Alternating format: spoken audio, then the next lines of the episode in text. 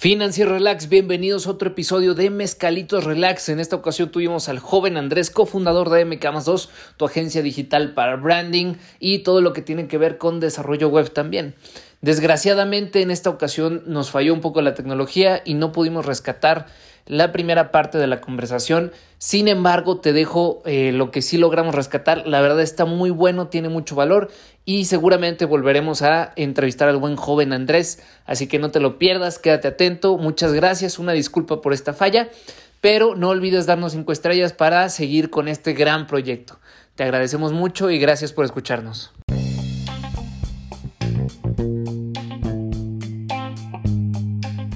Hey, ¿qué tal? Bienvenido a Finanzas Relax. Yo soy tu host, el Chief Marcos, y soy el güey que te explica, simplifica y te dice cómo aplicar las finanzas y la economía en tu vida diaria. Así que relax, que hoy aprenderás algo nuevo. Cuando iniciaron el negocio, hicieron alguna inversión inicial, digo, por ejemplo, escuchamos sobre todo mucho en la pandemia que mucha gente decía, oye, pues abre tu agencia de marketing y la fregada, ¿no? Por todo este tema que pues todo era digital, pero ¿cuáles son las implicaciones de abrir una agencia digital en temas de inversión? ¿Qué es lo que tienes que tener sí o sí? Eh, ¿Cómo lo evaluaron? ¿Cómo dijeron, ok, bueno, ya nos vamos a llamar MK 2? ¿Qué sigue en temas de lana? Eh, el qué sigue estuvo chistoso porque pues al día siguiente que renunciamos ya dijimos, el lunes nos vemos en la oficina eh, la primera es la oficina nosotros en la que estuvimos dos años eh, fue prestada. Nuestro, compartimos un, padrino y él tenía un estudio de fotografía y nos dijo aquí son bienvenidos, vénganse y esta es su casa. Entonces, pues bueno, ya teníamos una preocupación menos. Estaba deshecho, estaba ahí lleno de tierra, estaba medio abandonado, entonces la preocupación era pues que sabíamos que mes con mes lo que hubiéramos pagado de renta, pues lo íbamos a invertir de, pues para arreglar el lugar, ¿no? Y compartimos oficinas con, con Elipsis Arquitectos. Y ellos los invitamos, les dijimos, igual, esta es nuestra casa, pero pues hay que arreglarlo y hay que fomentar que este lugar, que era la única condición que teníamos con, con Memo, nuestro padrino, eh, es que este lugar sea un lugar de cultura, de arte y de creatividad. Entonces, eh, esa era la única condición. Entonces, pues en cuestión de, la renta, que es una muy buena inversión y un gasto relevante, pues ahí nosotros lo habíamos cubierto a medias, ¿no? Porque, digo, teníamos que pagar algo, pero no teníamos la presión de pagar la renta. Sí, claro. Y no, no tuvimos ninguna inversión de entrada. Pero, eh, pues nuestro sueldo, ¿no? Eh, creo que ahí es el, bueno pues nosotros ganábamos eh, cierta lana y a la hora de emprender dijimos, pues no ganábamos nada. Entonces, pues teníamos un cliente, pues le trabajamos él y yo, y si vendíamos bien, pues ganábamos bien, y si no, no. Entonces así empezamos tal cual, y poquito a poquito fuimos consiguiendo otro cliente, hasta que ya la chamba no, no, no daba, o sea, para nosotros dos, o teníamos que estar viendo más cosas, entonces empezamos a, oye, ¿sabes qué? Necesitamos este perfil eh, ahora necesitamos este perfil, ahora qué pasa si hacemos esto. Entonces, y fuimos creciendo el equipo conforme iban llegando los clientes, tal cual. Pero, y pues a veces ganábamos y a veces no. Esa fue la inversión. sí, claro. Oye, ¿y cómo fue que consiguieron sus primeros clientes? Eh, no, no, me acuerdo bien si fue el primerito, pero si no fue el primero, fue el segundo, eh, fue La Bocana. Ah, este, órale. Sí, es eh, el restaurante aquí muy tradicional de, de San Luis. y luego, bueno, ellos tienen la bocanita. Ellos tienen la bocanita también. Muy bueno. Muy bueno, para pa crudear ese Para chelear y sí, claro, claro. No, es, son, eh, como restaurantes son muy buenos mariscos, o sea, es, es, es muy buen restaurante. Y eh, uno de los dueños es medio, es muy amigo de mi hermano. Y pues nos preguntó de que, oye, ¿qué onda? Yo lo había buscado. Antes de venirnos ya nos estábamos moviendo porque yo, yo había renunciado. Entonces, eh, pues empezamos a movernos. Y eh, él, no me acuerdo ni cuánto le cobramos, pero era bien poquito. Dijo, bueno, pues jalo. Entonces le empezamos a llevar a redes sociales. Y a él mismo le, le, decíamos, él, era lo único que teníamos que hacer todo el día. Entonces le, yo diseñaba otro logotipo, por ejemplo. Entonces llegaba con él y le decía, oye, pues te vendo un branding, te vendo un cambio de logotipo. Y, y, así íbamos, ¿no? Este, pues hubo cosas que sí nos compró, otras cosas que compró y no se utilizaron y otras cosas que ni, ni las quiso, ¿no? Entonces así íbamos poquito a poquito.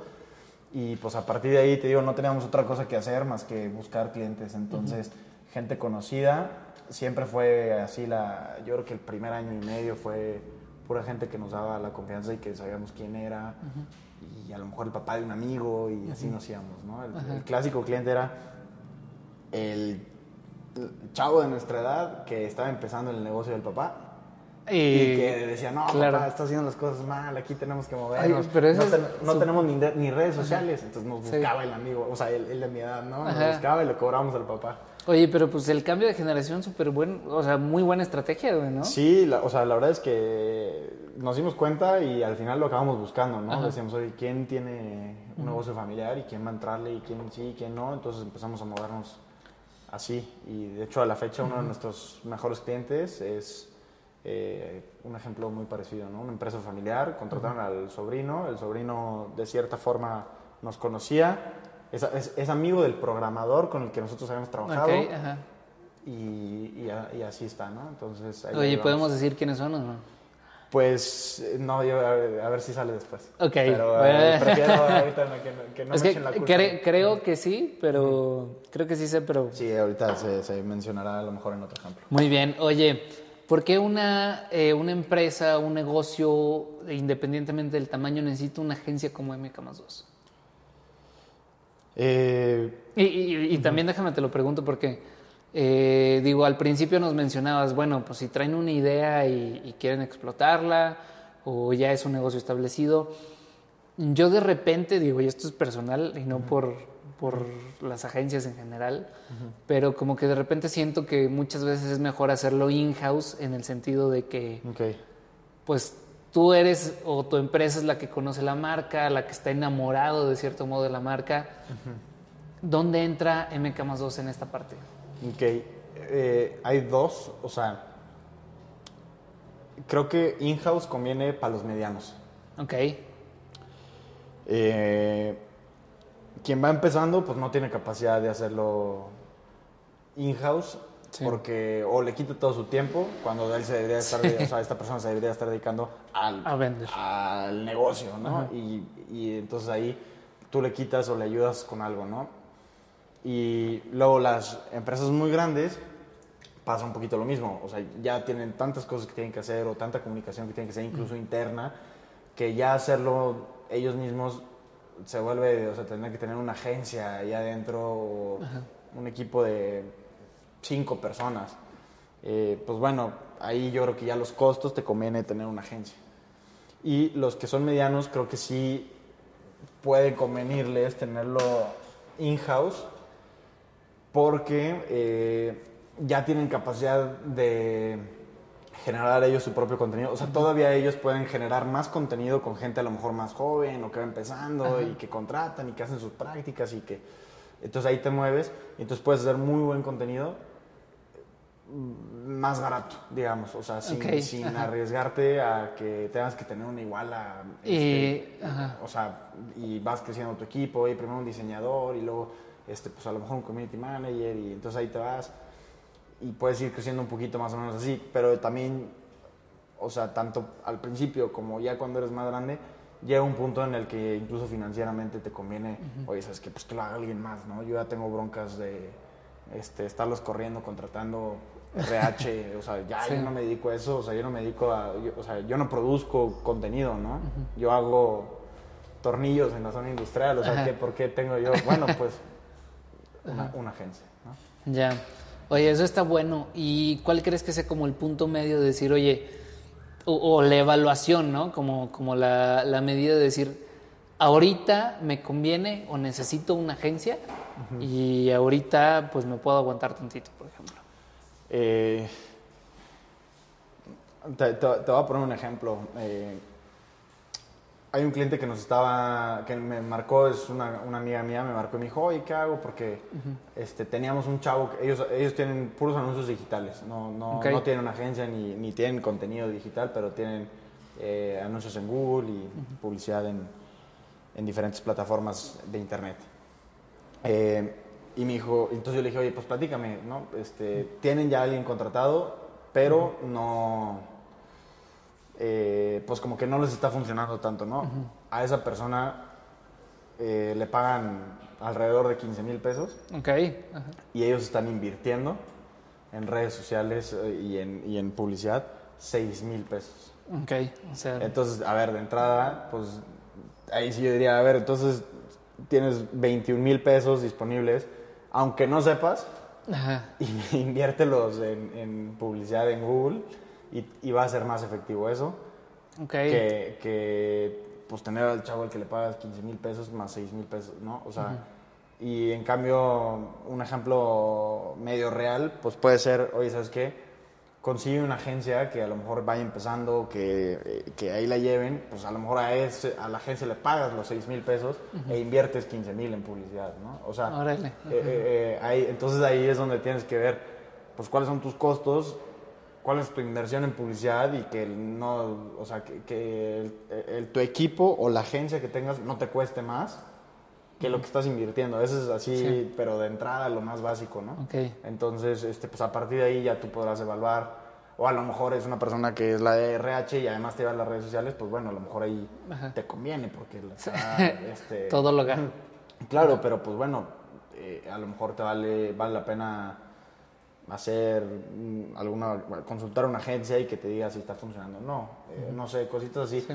Este, pero creo que ese es el punto de, de balance, de cuándo sí y cuándo no, ¿no? Ok, sí, sobre todo porque también en el tema de los empleados, pues los empleados te cuestan, digo, aparte de lo que les pagas, un, un promedio de 15 a 10% más, Sí. ¿no? Digo, de CAPEX, digo, hablando de estructuras financieras, este, pues por todo lo que implica, seguros, dadas de alta en IMSS, y etcétera, etcétera, Sí. etcétera, ¿no? Y, y la otra es, por ejemplo, esa no es la actividad principal de la empresa, ¿no? La Sí. empresa se dedica a otra cosa. Entonces, si tú vas a tener a alguien contratado, pues que te esté generando dinero, o, o- o sea, contrátalo para tu operación, o ponlo en ventas, ¿no? O sea, si quieres que esté moviéndose y consiguiendo clientes, ponlo en ventas. Y a lo mejor que esté muy, o sea, evaluando a la agencia y que esté atrás de ella y que les corrige y que, sí, pero pues a veces vale la pena evaluar ahí cuánto te cuesta una cosa y cuánto le estás invirtiendo, ¿no? Ok, me gusta. Eh, me voy a me- bueno, me voy a regresar tantito y me voy a pasar una parte un poquito más financiera. Bien. Eh, en el caso, por ejemplo, de ustedes cuando empezaron, te ponías un sueldo al inicio, bueno, ahorita nos platicaste un poquito, pero quiero que nos guíes un poquito de ese primer cliente que fueron, o sea, que fueron creciendo a dos, tres, cómo empezaron a manejar la estructura de costos de una agencia de marketing como tal o de un MK más 2, cómo fueron esos primeros pasos, en qué gastaban, se ponían un sueldo o más bien primero invertían en el negocio y luego cómo fue esa parte. No sé si, si me expliqué. Sí, pero ¿Sí? totalmente de- sin planeación. O sea, Errático. De la manera más orgánica en la que se pudo. O sea, hasta que se pudo, nos pusimos un sueldo. Entonces empezábamos y decíamos, pues bueno, vamos a invertir esta semana, digo, este mes, no sé, 5 mil pesos en la oficina porque Ajá. tenemos que comprar sillas. Ajá. Este, porque literal no teníamos ni sillas, te- éramos de las de Costco, estas así que se... O sea, la mesa era una lifetime, ¿sabes? Ajá, Así las plegables. ajá, de las plegables. Y las sillas, eh, pues unas ahí que le robamos a mi tío, yo creo. Oye, esa, fue mi mesa en mi depa por dos meses Claro completos. que sí, sí, sí. Bueno, a nosotros nos duró más, yo creo, la mendiga mesa.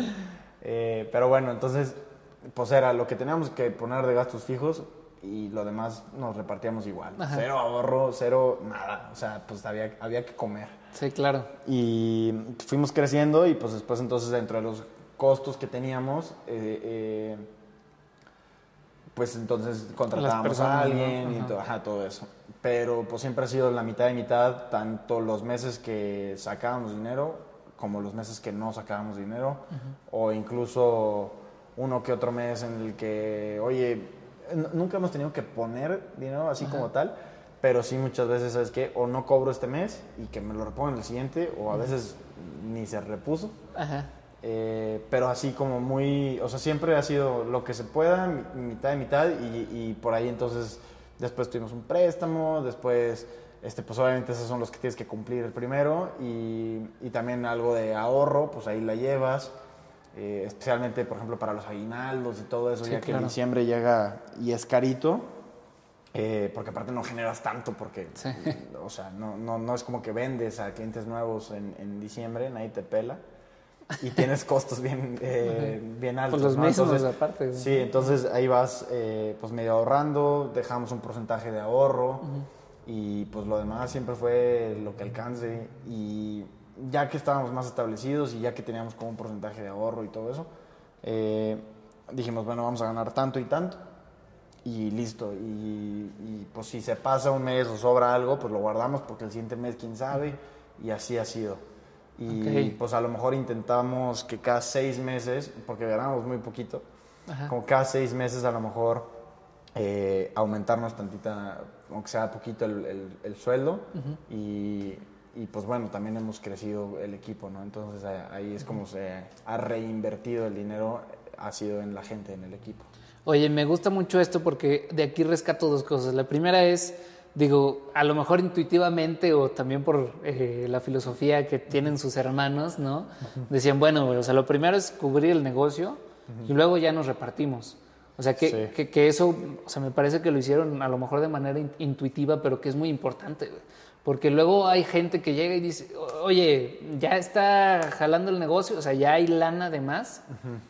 O sea, me la llevo, ¿no? Y no, no, güey. O sea, es reinvertir, es cubrir primero el negocio y luego ya te empiezas a repartir, ¿no? Sí, esperemos. Así que, eh, no, pero sí, o sea, sabíamos, por ejemplo, que a ver, ¿qué, qué va a ser mejor inversión? ¿Subirnos el sueldo o contratar un programador cuando no teníamos? Oye, pues el programador, sea, si, si no, ¿cómo vamos a vender? O sea, nos va a pedir un cliente una página web y la vamos a hacer, o sea, José Pablo y yo, pues, pues habrá que aprender y hacer la página web y, o sea, y, y entonces decíamos, no, no, no, pues mejor, si nos caía una página web, contratábamos un, un programador con esa lana, sí, o sea, como va. Y, y ya sabíamos entonces que para el siguiente mes ahora teníamos que vender sitios web. Sí. entonces, eh, pues nos poníamos a vender, ¿no? Entonces, José Pablo y yo al final siempre hemos sido más vendedores y creo que hasta el último año que José Pablo se fue a Estados Unidos a hacer su maestría, él se quedó como la parte más comercial y yo la- ya me empecé a concentrar en la parte operativa. Pero al final ese ha sido nuestro rol y nosotros traemos clientes, traemos clientes y a la hora de chambear supervisamos, organizamos y estamos, eh, o sea, y al final son procesos que nosotros dos creamos, pero sí sabemos que, que no hay mejor inversión que tener un, un- un muy buen equipo. Eso está bueno. Eso está bueno y de verdad creo que, no sé, como que siento que de manera intuitiva lo fueron haciendo y construyendo, bootstrapeando, ¿no? Como, Sí. como le llaman y eso está bueno.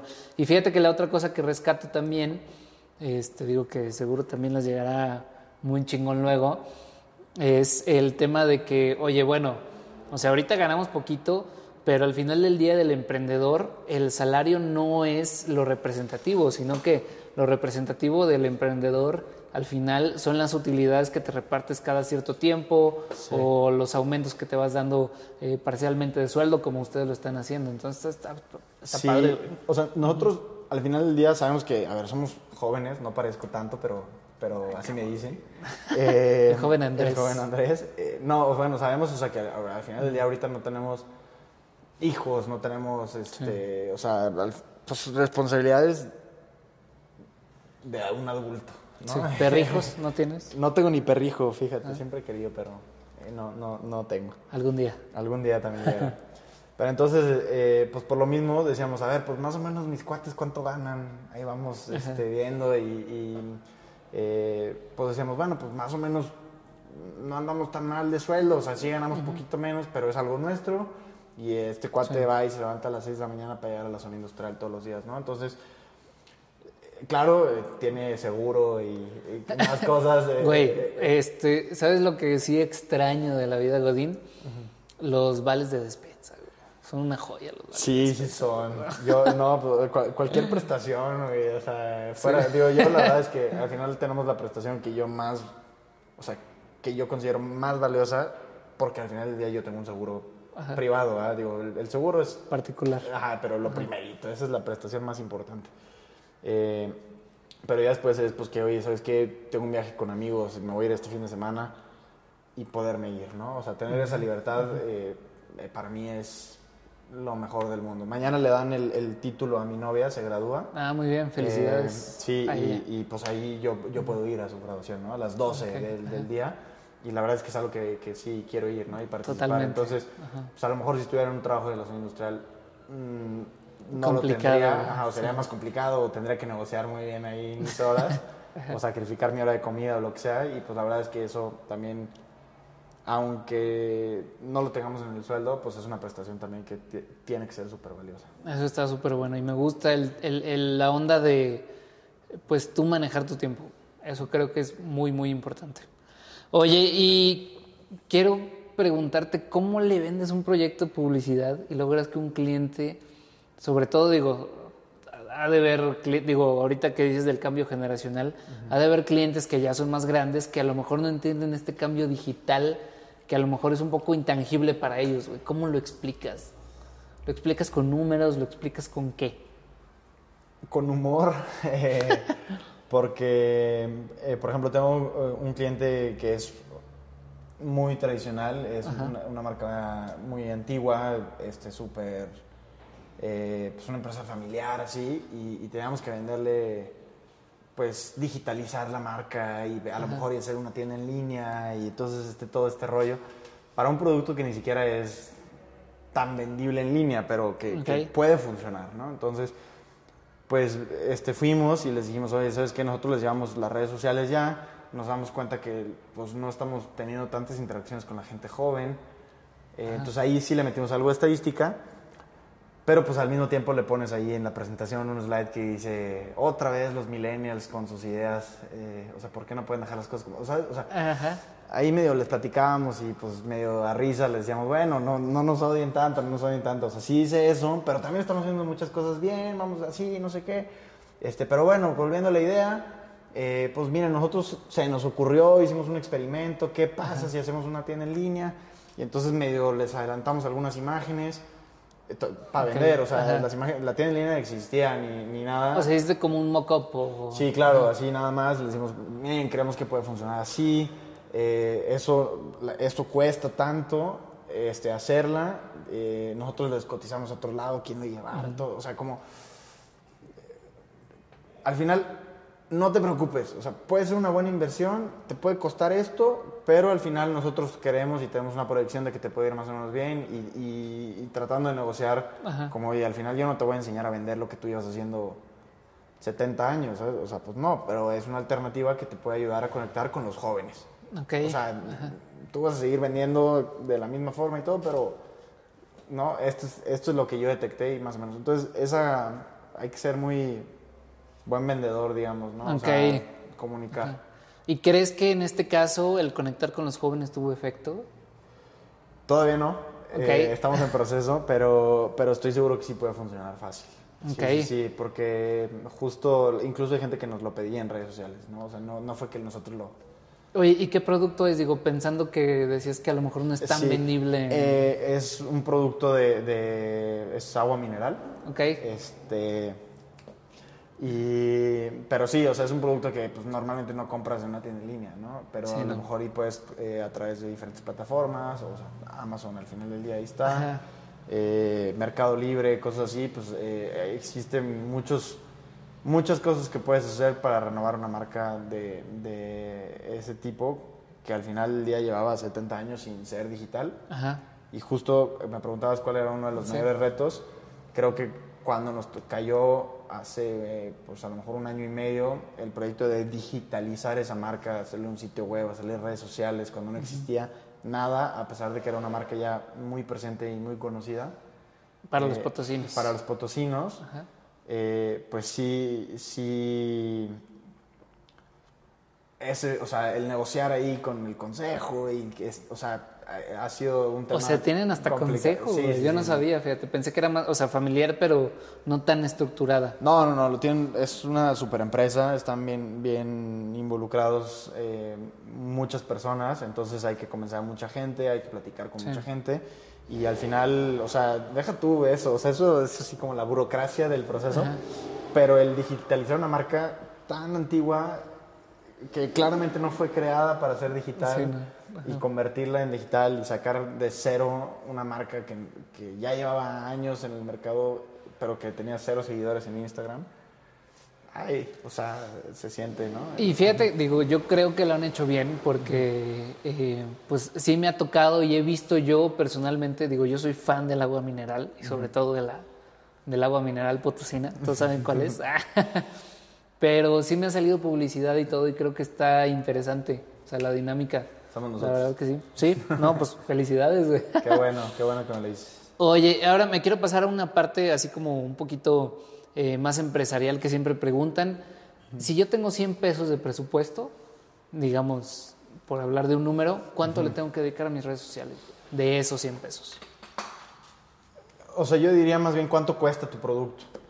Eh, o sea, porque pues no es lo mismo vender departamentos que a lo mejor cuestan dos millones y medio a vender eh, kombuchas que cuesta a lo mejor 500 pesos el six pack. ¿no? Ok, Entonces, pues ahí, o bueno, más bien cuánto es lo que quieres vender en línea, ¿no? Porque no vas a vender una, sí. un six pack, ¿no? Este, pero pues ahí yo diría el 20% debe de ser dedicado a, a, a vender en, en línea. En Obviamente línea, ok. pues, sacando también que el precio sea redituable y no, no, no vas a perder dinero, Sí, ¿verdad? ajá. Pero este, digo, si tenías el 20% de utilidad, pues no. Ok. Pero la, la intención es sí, sí tenerle un muy buen porcentaje porque, eh, o sea, tienes que analizar, a lo mejor tú vendes 100 botellas o 100 productos y, y ya, y con eso este, tú estás ganando bien. Pues bueno, si tú le dedicas un porcentaje, ¿cuántas playeras más vas a vender? Ok. Y entonces, o sea, e- eso es, o sea, eso es lo que a mí se me hace más padre. Que tú a lo mejor dices, bueno, le voy a invertir el 5% porque ahorita no quiero ver, quiero probar y todo. Bueno, pues si el siguiente mes o los siguientes seis meses has vendido 110 playeras y ese 5%, Ah, Fue la, o sea, lo repusiste eh, eh, vendiendo productos, pues entonces, sí, o sea, pues aumentale, Sí. ¿no? Y si no, pues bájale. Ok, Este, o sea, que- que- o sea, como que ponerle un, un porcentaje Está ah, difícil. está difícil porque también te digo, no, pues depende qué seas, ¿no? Si eres departamentos, si eres un producto, o sea, depende. Entonces, pero ahí sí yo creo que lo importante es que lo intentes y, y evalúes, analices si combino y si combino, súbele. ok. Luego hay gente que dice, híjole, es que no me está funcionando, le voy a invertir el doble para ver si funciona. Peor error, o sea, pues si no está funcionando, le- o sea, le vas a meter el doble y va a seguir no funcionando la misma estrategia. Entonces, mejor cambia de estrategia, ahorra dinero, o sea, si quieres, baja el presupuesto, cambia de estrategia, cambia de estrategia, prueba y error, prueba y error, prueba y error. Y a lo mejor en un principio empezaste con 5 y acabas con el 1%, pero prueba y error, prueba y error, prueba y error. Cuando le pegues, súbele al 2%, 3%, 4%. Está funcionando, Ya. 20%. O sea, o lo que quieras. Porque si está funcionando, pues ya no hay O sea, pues lo que quieras meterle. Bien, entonces, oye, entonces, digo, como una regla de dedo pudiera ser, digo, un 20% y ya de ahí te vas yendo pues, para arriba, para tus- abajo. Y, y eso incluye gastos de agencia Ok, también. ¿no? vientos, Este, vientos, me late. ¿Y cuál es el ROI ideal, por ejemplo, que tú tendrías que esperar por cada peso invertido en publicidad? O sea, que tú dijeras, esto es lo máximo, güey.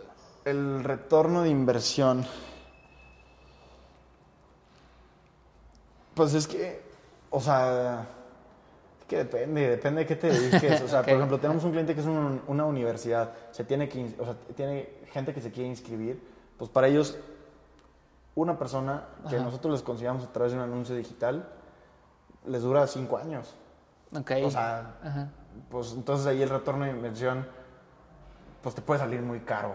¿no? O sea, pues inviértele porque lo vas a tener, pero lo vas a recuperar y te va a durar cinco años, o sea, estudiando contigo. Entonces, o sea, yo pienso que lo que tienes que hacer es lo que te decía, o sea, mejor invierte, o sea, tú di, para yo tener a una persona, eh, cuánto, o sea, ¿cuánto me va a retornar? De una sola persona a lo mejor, entonces invierte el 20% de esa, de esa una, persona. de esa una me persona. gusta. Ajá. Eh, este, y, y entonces sobre eso vas modificándole, moviéndole, oye, cayeron más, pues súbele, cayeron menos, pues bájale y, y cámbiale la inversión, o sea, cambia la estrategia, ¿no? Haz nuevos artes, nuevos anuncios, comunica diferentes eh, pues, valores que tengas o, o diferente comunicación o, o comunícalo de forma diferente. La verdad es que también, pues, le puedes cambiar una palabrita y sirve mejor, busca, Ok. eh, o sea, ese tipo de cosas funcionan también, ¿no? Entonces, como retorno de inversión, pues depende mucho de tus objetivos y cuánto puedas invertir. Claro. Y invierte poquito y vele subiendo. Eso yo diría. Más que Eso. haya un retorno de inversión así rápido, pues puede variar mucho mes con mes incluso. Y eso, y eso me gusta mucho porque siento que al final del día todo este proceso es, como tú, di- o sea, como bien lo dices, ¿no? Prueba, error, prueba, error, prueba, error. Le pegué, ahora sí vamos a darle fuerte, ¿no? Sí. Porque sobre todo creo que, digo, para el empresario tradicional, como que en su cabeza es, es mucho de decir, no, a ver, ¿cuánto, ¿cuánto es lo que le voy a invertir, no? Sí. Y, y- y siento que a lo mejor es un proceso un poquito más artesanal todavía, ¿no? Sí, o sea, sí, claro que el algoritmo está hecho y todo, pero al final del día, a ver, le mueves tantito y te pegó, o sea, Dale, y ¿no? lo mismo, si no le habías puesto eso, no te va a pegar todavía. Entonces sí tienes que estar negociando mucho con el cliente. Eh, oye, pues sabes que cuánto quieres invertir, o sea, no pasa nada, aunque sea poquito, vamos a darle y empezar de ahí y sobre eso crecer, ¿no? O sea, para mí eso es más importante y el retorno de inversión ya entonces lo empiezas a evaluar según los resultados que tengas, ¿no? Y, y- Claro. y- y- y, pues también cada cliente tendrá el- su idea de cuál es un buen retorno de inversión. Claro, no, perfecto. Me voy a pasar ya al final de la entrevista, la verdad es que me la he pasado muy bien este, en esta entrevista. O sea, digo siempre, y venía platicando con el buen Davo, que está hoy en cámaras, siempre aprendo un chingo, güey, de estas cosas. Qué ¿no? bueno. Tanto en la investigación y en como un poquito desmenuzar todo lo que hacen cada una de las personas Sí, increíbles como- que, que como debe de entrevisto. ser. ¿Y cuáles son tres cosas que crees que todo el mundo debería de saber, güey? Tres cosas. La primera es las cuatro P's de la mercadotecnia. Es así, como básica y cuando, cuando, o sea, me preguntan cosas así, digo, es que sí es lo más simple. O sea, es lo más básico que puedes saber. Eh, precio, producto, plaza y promoción. ¿Ok? entender cada concepto, qué significa y con eso, o sea, de verdad, esa es la carrera de mercadotecnia, ¿no? Ok. Este, eso para mí es lo, lo principal. Lo segundo creo que es eh, que las personas son más importantes que el dinero, ¿Ok?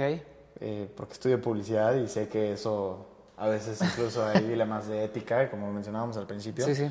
Pero las personas siempre son más importantes que, que el dinero. Suena cliché, pero es necesario en esta, bueno. en esta industria.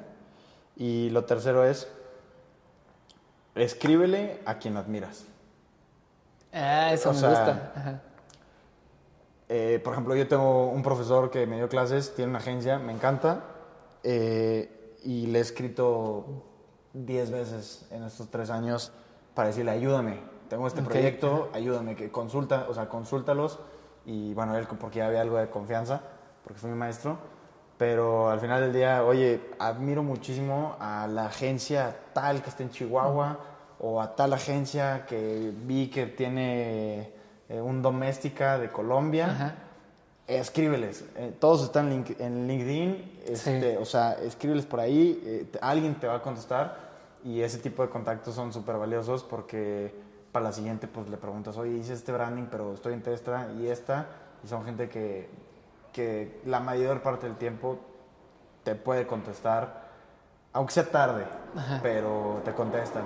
Entonces es, muy, bueno. muy chido ese tema. Y al final pues nosotros en, en MK más 2 eh, nos ha tocado en, en nuestras historias y nuestros lives que hemos hecho, nos ha tocado entrevistar también a gente que admiramos muchísimo, ¿no? Entonces, Qué fregón. eh, pues eso, creo que esas tres cosas. Chingón. Oye, ahora me voy a poner más romántico todavía, güey. A ver. Si hoy fuera el último de tu vida, ¿cómo lo pasarías? Eh, se, se me hizo chistoso porque me- cuando me mandaste las preguntas, Ajá. mi novia me lo acaba de preguntar. Neta. Eh, sí, o sea, buenísimo el timing, güey. luego. Si Oye, fuera- pero digo, antes de que me contestes, eh, es, es algo muy, a lo mejor muy carpe diem, de aprovecha el día, o yo me gusta más esta onda de los estoicos, de memento mori, ¿no? O sea, te vas a morir, güey. Y, y- y me han impresionado mucho las, las- o sea, las Las respuestas. respuestas. que me han dado, entonces estoy emocionado por escuchar la tuya. Eh, andar en bici en el Parque Tangamanga. Nice. Después desayunar con mi familia, Ajá. comer con mis amigos y cenar con mi novia. Es mi- Perfecto, güey. Mi respuesta. Qué chingón. Las, las tres cosas. Por ahí sí podemos ver un partido de fútbol mejor. ¿De qué equipo? Eh, pues Real Madrid, del único y auténtico San Luis. Muy bien, Y pues de la selección. me gusta. Son los tres, la- la- las tres pasiones que, que tengo. Me Pero gusta. por ahí. eh, creo que el, el- lo demás es extra, pero desayunar con mi familia, comer con mis amigos y cenar con mi, con mi novia eh, sería como la respuesta romanticona. Eh, está fregón, está fregón, la verdad. Y te agradezco mucho, te felicito mucho por lo que has hecho. Digo, ya tres años estás volándote la estadística ya casi, güey. Ahí vamos. ¿no? Entonces, eso es muy bueno y, y digo, la verdad, sí, te llamé aquí es porque también te admiro. Este, sé todo lo que están trabajando y pues te agradezco. Por último, ¿dónde te puede encontrar la gente? Eh, a mí personalmente en todas mis redes sociales estoy como joven Andrés 23 Ok, y eh, todas las redes sociales de MK más 2 es arroba MKMASDOS. MK más 2 todo con letra. perfecto. Muchas gracias, Andrés. Estuvo bien hecho. Saludcita. Saludcita, Amanda. Los que estén. Gracias.